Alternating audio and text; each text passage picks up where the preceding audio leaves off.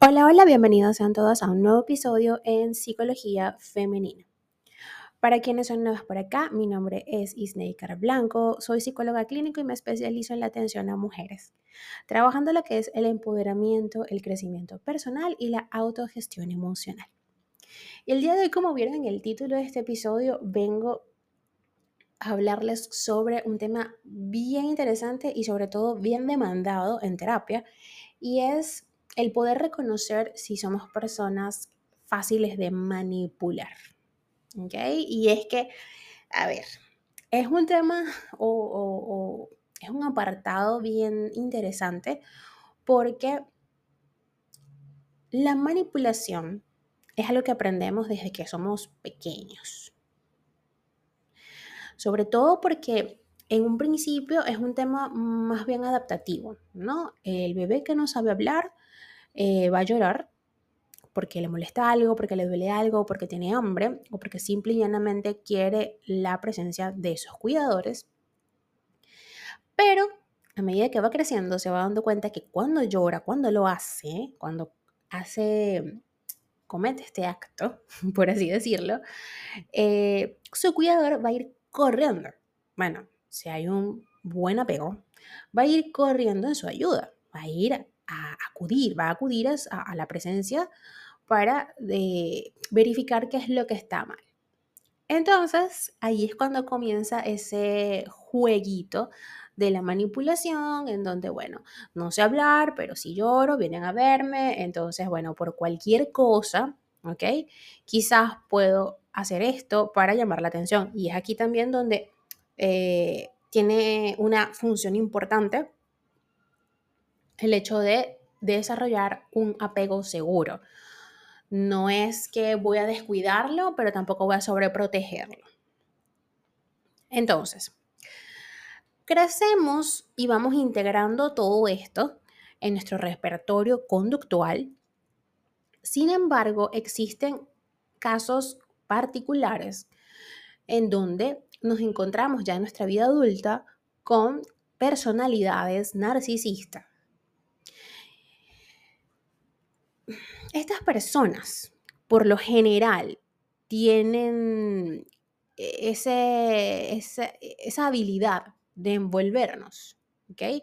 Y cuando tenemos un apego eh, que, no está, que no es del todo sano, un apego inseguro, un apego ambivalente, cuando estamos entre esas que no estamos con el apego seguro, que, es lo, lo ideal, entonces es muy fácil poder caer en esta red de manipulación.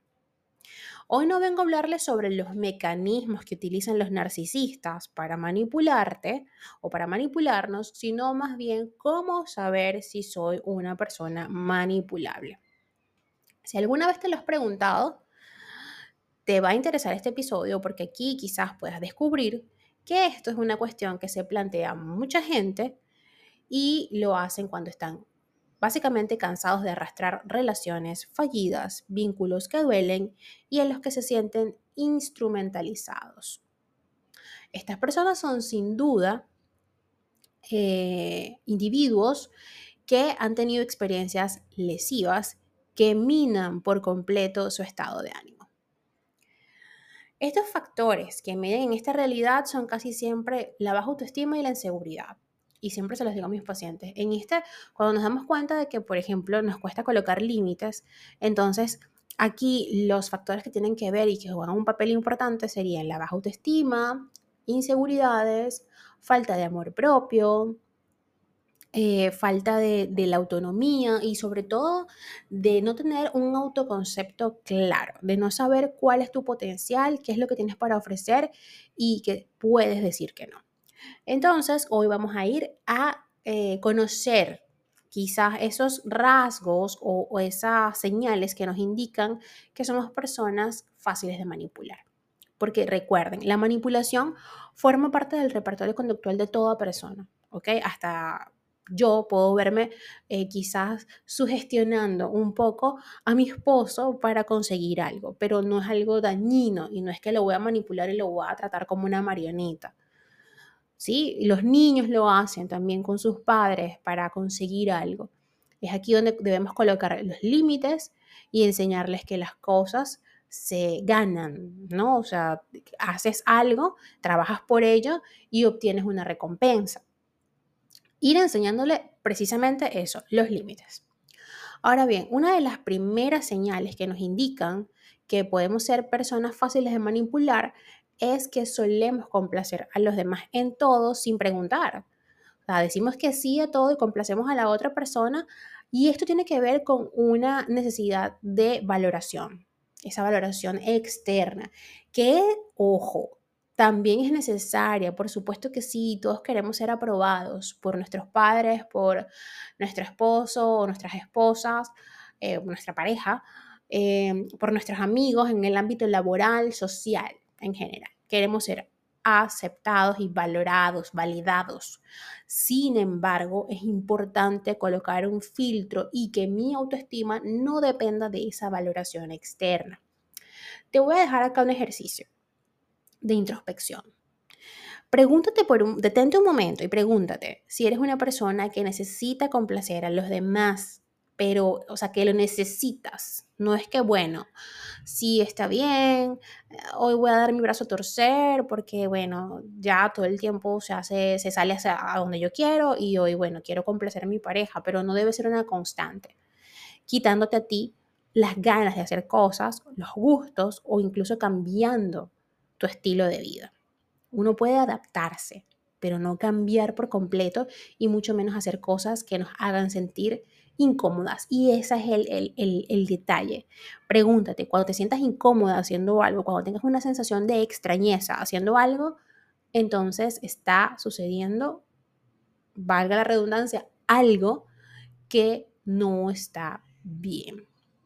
Detrás de esta pregunta, de esta dimensión, suelen esconderse el miedo al rechazo, al abandono y el temor a no gustar. Siempre es adecuado valorar estos elementos porque al hacerlo descubres cuáles parcelas de tu personalidad sería adecuado trabajar para sentirte mejor. Por eso es que el trabajo de introspección es importantísimo en la psicoterapia. Otra cuestión a preguntarnos o a considerar sería, eh, y se los nombraba anteriormente, cuando nos cuesta poner límites y decir que no o incluso confrontar a las personas porque le tenemos miedo a esa confrontación. La dificultad para poner límites a lo que quieres no es de tu gusto o te genera molestia, se debe a tu miedo a ofender a la otra persona. Y aquí me detengo porque es importante recordar uno de los acuerdos, de los cuatro acuerdos, eh, bueno, que ahora son cinco, ¿no? Pero que dice, no te tomes nada a título personal, o sea, nada es personal, nada es contigo. Lo que dice la otra persona son proyecciones de su propia personalidad, porque ese diálogo interno no lo tenemos, no somos tan valientes algunos para pararnos frente al espejo y tener ese diálogo y decirnos esas cosas a nosotros mismos. Entonces es mucho más fácil, es un recurso que el inconsciente utiliza para, para paliar un poco el malestar emocional que yo se lo digo a otra persona y empiece a proyectar mucho de mí misma. ¿Ok? Entonces, no quiero ofender a la otra persona, pero ¿por qué debo pensar que la otra persona se va a ofender? Si yo soy asertiva en mi comunicación, no tiene por qué ofenderse. Y si lo hace, ya es un asunto suyo. Tiene que revisarse. ¿Te preocupa excesivamente que ese no asertivo y claro, la otra persona lo reciba con dolor? Sin embargo, detente un momento y piensa que en estos contextos quien con frecuencia pierde eres tú. Otro aspecto a considerar son los efectos de la baja autoestima. Y es que sí, muchos apartados de nuestra personalidad o del bienestar emocional tienen que ver con la autoestima, el amor propio y el autoconcepto. Por lo general, el desencadenante nuclear de tu vulnerabilidad a la manipulación es la baja autoestima. Si yo no sé quién soy. Si yo no tengo claro mi autoconcepto, entonces voy a aceptar cualquier cosa y me voy a conformar con cualquier cosa, ¿ok? Así sea la misma manipulación que me está llevando a sentirme mal solo por estar en compañía. Otra ah, cuestión sería cuando hay inseguridades, como se los decía, baja autoestima e inseguridad son indicadores eh, que puntúan alto para dejarnos ver si somos personas fáciles de manipular. La inseguridad personal es como caminar por una cuerda floja y temer que vas a caerte en cualquier momento. Si bien siempre hay figuras en las que te puedas apoyar, figuras de, eh, de cuidado, no autocuidado, sino de cuidado o esta red de apoyo, en ocasiones también surgen, surgen, personas que se aprovechan de tu falta de decisión y de seguridad, con el fin de manipularte y servirse de ti, utilizarte como un instrumento para un fin, un medio para un fin, mejor dicho.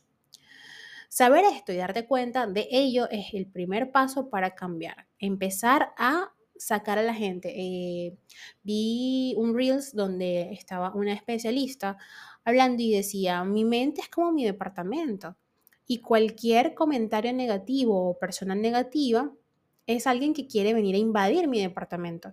Tengo que limpiarlo. Tengo que limpiarlo. En estos momentos no recuerdo. Fue un video que me mandaron y, no recuerdo bien eh, quién era esta especialista. No sé si era una coach o era una psicóloga. No me detuve a verlo porque me, concentré demasiado en el mensaje que estaba eh, compartiendo.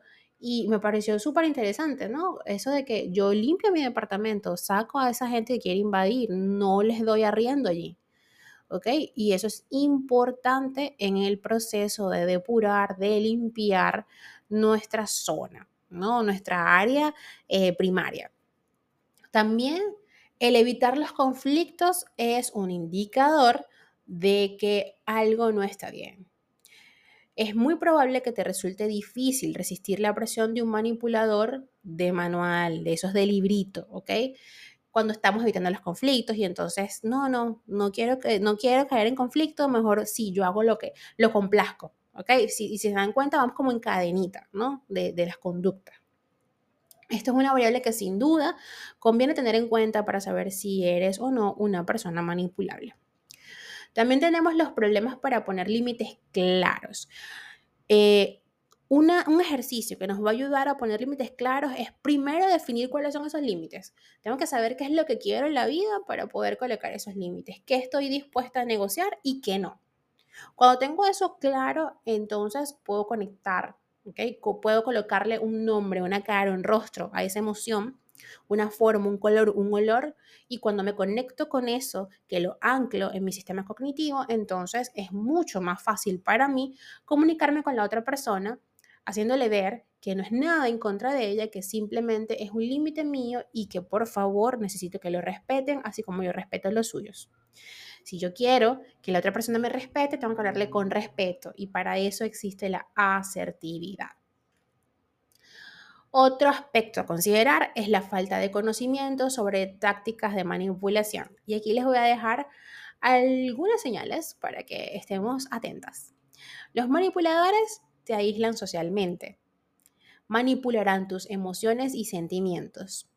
Aparece la amenaza y la coerción constante.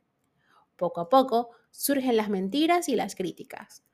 A veces te dejan de hablar como forma de castigo suelen comparar o te suelen comparar con los demás para menospreciarte. Te hacen grandes promesas que raras veces cumplen. Y al principio te halagan y te validan con infinitos cumplidos. También practican el gaslighting, es decir, te hacen dudar de ti misma. Algunas recomendaciones importantes a resaltar en este episodio para protegerte de la manipulación sería, no cedas ante lo que deseas, ¿ok? Si tú deseas algo y resulta que te sientes obligada a realizar lo contrario, entonces no es allí. Huye, ¿ok? Recuerda protegerte. Conecta con lo que sientes y reacciona. ¿Ok? Siempre es importante entender la sensación. Por eso es que yo les diré, eh, conéctense, vean, deténganse un momento a ver cómo se sienten, revisen su cuerpo, su, sensación corporal, a ver qué está pasando y colóquenle un nombre. Porque solemos confundir, confundir las emociones porque no se nos enseña o no se nos educa a reconocerlas.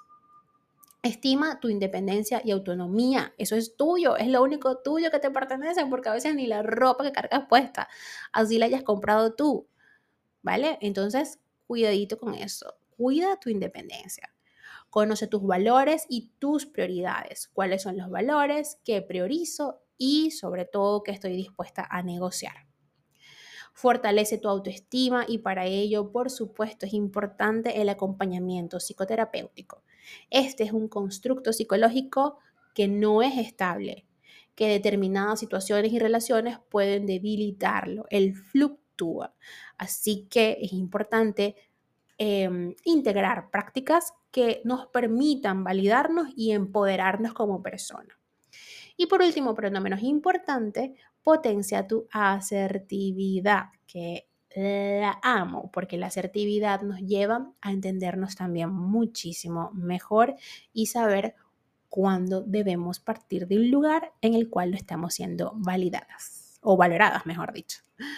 Hasta acá el episodio de hoy, espero que lo hayas disfrutado y si ha sido así, por favor déjamelo saber a través de mis redes sociales, en Instagram, Twitter, Clubhouse y Twitch, como Psiqueplenitud 11, también en Threads, en Patreon como Psiqueplenitud, Recuerden que hay contenido exclusivo al cual puedes acceder a través de una membresía mensual. Hay diferentes planes. También me tienen en TikTok como psicóloga Isneikar Blanco y por supuesto mi canal de YouTube, Psicología Femenina. Un fuerte abrazo y que tengan todas y todos un hermoso día.